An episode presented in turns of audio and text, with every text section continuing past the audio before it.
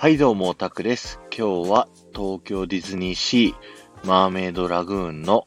トリトンズキングダムの入り口の前から聞いてください。今日のテーマは、マーメイドラグーンに隠された驚きのこだわりマーメイドラグーンの舞台はですね、リトル・マーメイドのその後の世界になっています。アリエルとエリックが結婚した後に、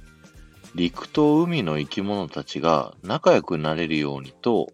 アリエルのお父さん、トリトン王がこの場所を作りました。でですね、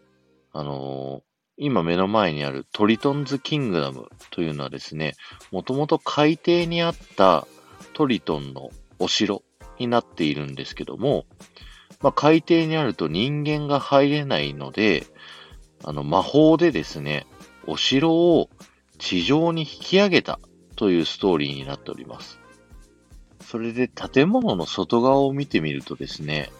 ところどころで水が流れているかと思うんですけども、これはですね、あの、今まさにトリトンズキングダムが海から上がったばかりということで、水が流れているんですね。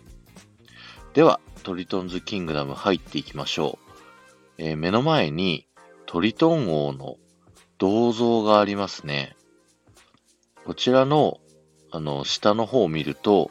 トリトン王からのメッセージが書かれています。読むとですね、皆さん、私の海底王国にようこそ。地上からやってきた人間の皆さんを、私の娘アリエルと海底の仲間たちが暮らす王国、不思議なアンダーザシーの世界にお招きしましょうということで、お招きをしてくださるんですね、トリトン王が。なので、僕たち人間が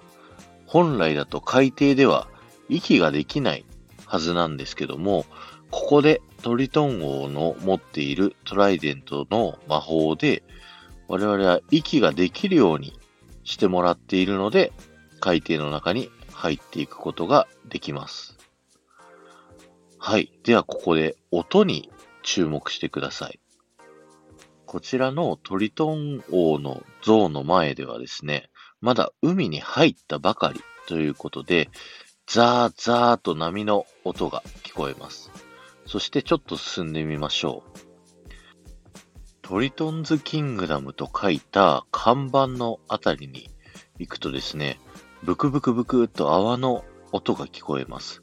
これはだんだんと水の中に潜っていってるという演出になるんですね。